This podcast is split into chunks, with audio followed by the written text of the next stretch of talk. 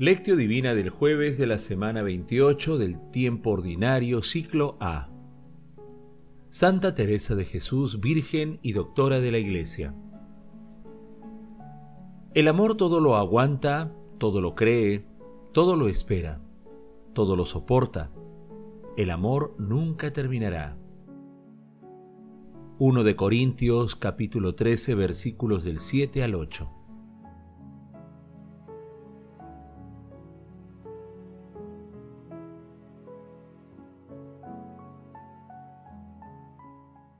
Oración inicial.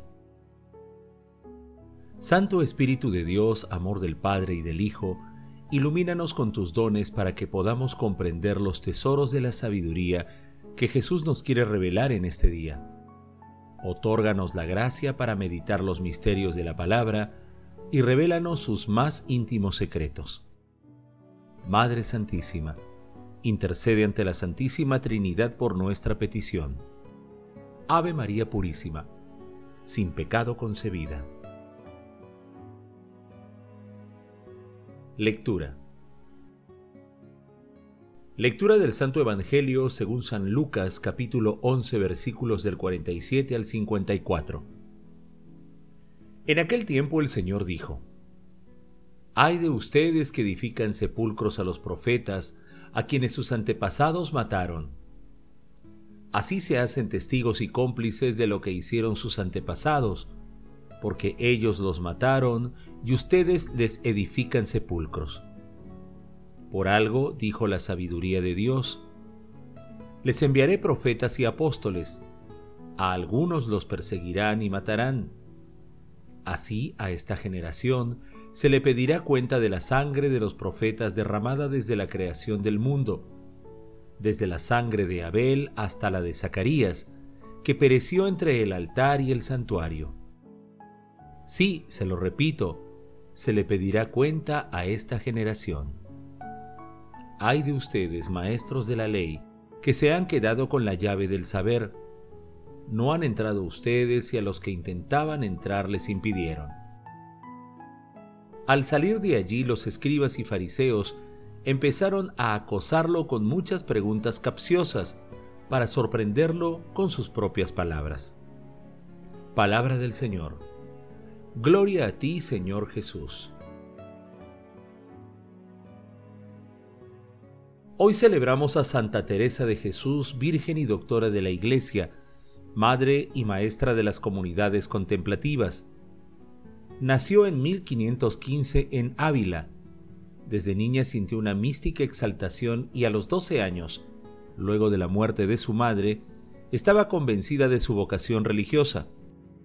A los 19 años hizo su profesión en el convento de la Encarnación de Ávila. En 1560 reformó la orden carmelita y con San Juan de la Cruz fundó los Carmelitas Descalzos, escribió su vida, además de Camino de Perfección y El Castillo Interior. Murió en 1582. Fue canonizada en 1622 por Gregorio XV. En 1970, el Papa Paulo VI le reconoció el título de doctora de la Iglesia. En sus obras, Teresa resalta la presencia y la acción amorosa y misericordiosa de Dios en su vida. Destaca que las virtudes evangélicas de la pobreza, la humildad, la caridad y la oración son la base de sus enseñanzas.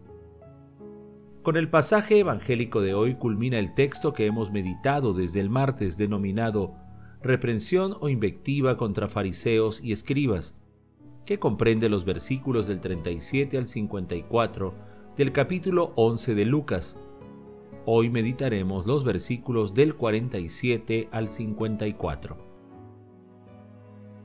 En la lectura de hoy Jesús continúa expresando sus ayes por los fariseos y doctores de la ley, debido a su disposición a honrar a los profetas muertos, construyéndoles sepulcros a quienes fueron asesinados por sus antepasados.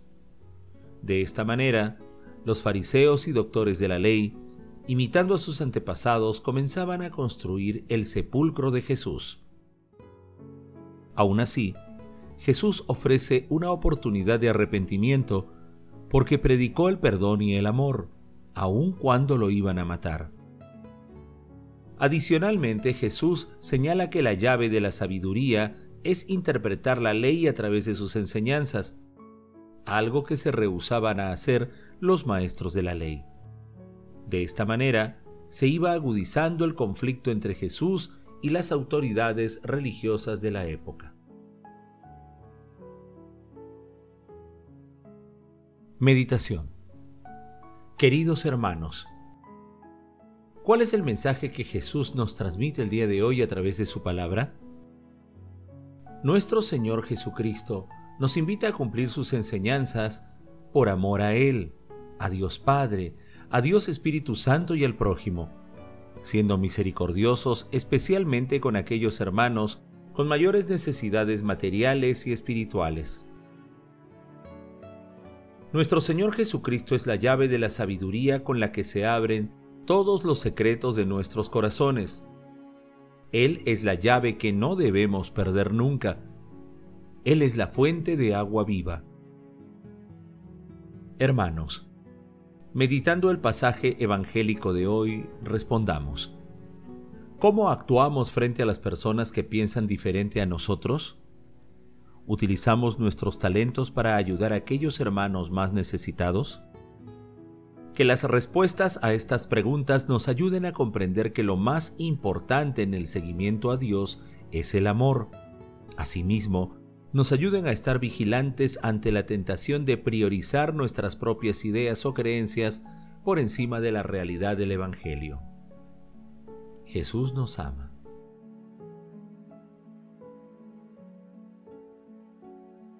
Oración. Padre Eterno, que quisiste que Santa Teresa de Ávila, bajo el impulso del Espíritu Santo, manifestara a tu iglesia el camino de la perfección, haz que encontremos en sus enseñanzas nuestro alimento espiritual y que encendamos en nosotros el deseo de una verdadera santidad. Espíritu Santo, nuestro corazón está dispuesto a seguir a nuestro Señor Jesucristo, concédenos los dones para vivir como cristianos de palabra y de obra. Amado Jesús, haz que aquellos a quienes elegiste ministros de tu Evangelio sean siempre fieles y celosos dispensadores de los misterios del reino. Amado Jesús, misericordioso Salvador, haz parte de tu felicidad a todos los difuntos al lado de María nuestra Madre y con todos los santos te suplicamos también que los agonizantes puedan contemplar tu salvación. Madre Santísima, Madre de la Divina Gracia, intercede ante la Santísima Trinidad por nuestras peticiones. Amén.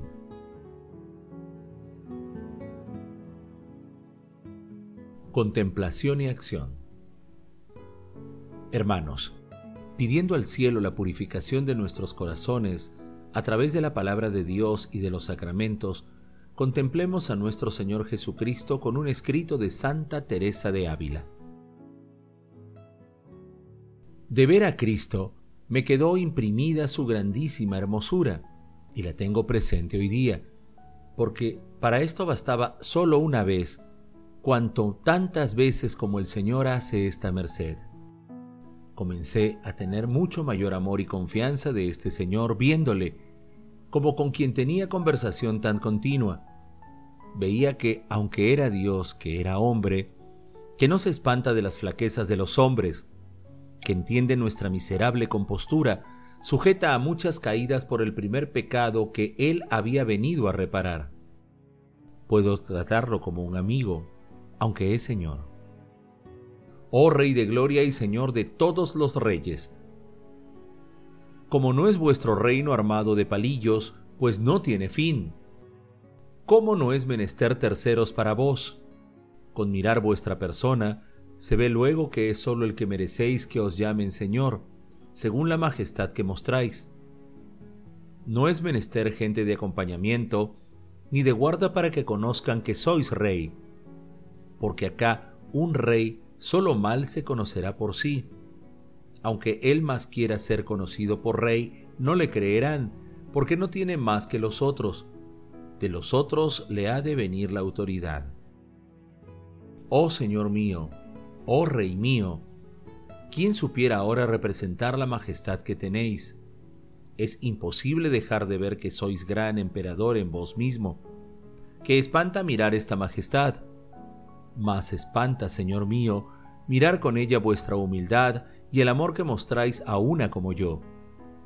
En todo se puede tratar y hablar con vos como quisiéramos, perdido el primer espanto y temor de ver vuestra majestad, con quedar mayor para no ofenderos, mas no por miedo del castigo, Señor mío, porque éste no se tiene en nada en comparación de no perderos a vos. Amado Jesús, confiados en tu amor y misericordia, deseamos asumir el compromiso de practicar tus enseñanzas a través de la realización de obras de misericordia. Asimismo, queremos pedir tu Santo Espíritu para incrementar nuestra tolerancia y comprensión en el trato con todas las personas, que prefiramos siempre practicar tu amor por encima de las cosas exteriores.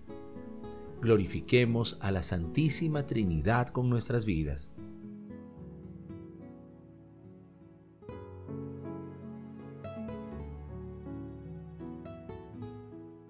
Oración final. Gracias Señor Jesús por tu palabra de vida eterna. Que el Espíritu Santo nos ilumine para que tu palabra penetre a lo más profundo de nuestras almas y se convierta en acción. Dios glorioso, escucha nuestra oración. Bendito seas por los siglos de los siglos. Madre Santísima, intercede ante la Santísima Trinidad por nuestra petición. Amén.